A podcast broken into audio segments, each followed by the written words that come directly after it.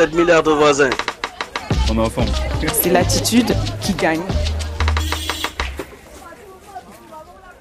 Didier à côté, pour chercher, pour obtenir un financement pour sa PME, qu'est-ce qu'il faut retenir? Bah, vous savez, on a eu quand même euh, des entrepreneurs incroyables aujourd'hui. Euh, euh, moi, je retiens une chose. Ah, bah, absolument, c'est extrêmement revigorant. C'est commencer petit, mais avoir des grandes ambitions. L'exemple de Jean-Luc Conan, l'exemple de Safietou, l'exemple de Folie montrent bien que il y avait une ambition, il y avait une sorte d'ADN qui, qui, qui, qui, dirigeait leur, euh, leur, leur, ambition. Et ils ont commencé petit, ils ont mouillé la chemise. Donc deuxièmement, mouiller la chemise, c'est-à-dire c'est accepter eh ben, de galérer le chemin de croix pendant deux trois ans. Je, je dis souvent la vallée de la mort. Il faut traverser la vallée de mort pendant quelques années pour renaître. Donc accepter de galérer. Troisièmement, c'est que un projet, c'est pas avec l'argent des autres qu'on le fait. Bien sûr, on peut toujours essayer et ça arrive. C'est d'abord avec son argent et on va chercher les autres pour vous accompagner.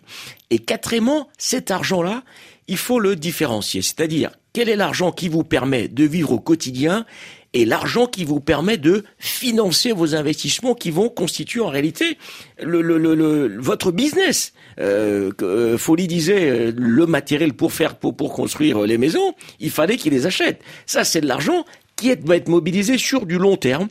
Et les salaires et le loyer, c'est probablement du court terme. Donc, comment est-ce qu'on distingue les ressources courtes des ressources longues? Très important.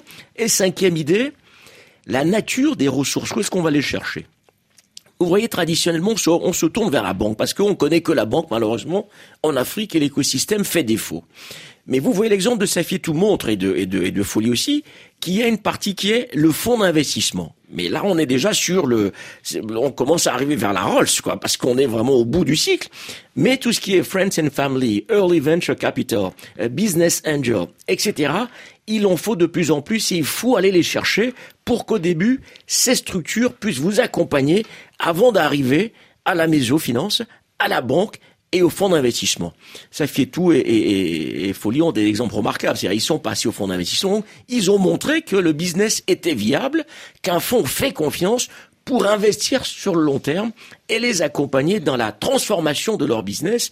Et c'est extrêmement encourageant. Ça, ça, ça, ça montre que le potentiel est là et que l'Afrique est complètement une terre d'entrepreneurs, quoi. Il faut juste. Je crois qu'on n'en doute plus maintenant. Il faut juste que tout le monde fasse sa partie.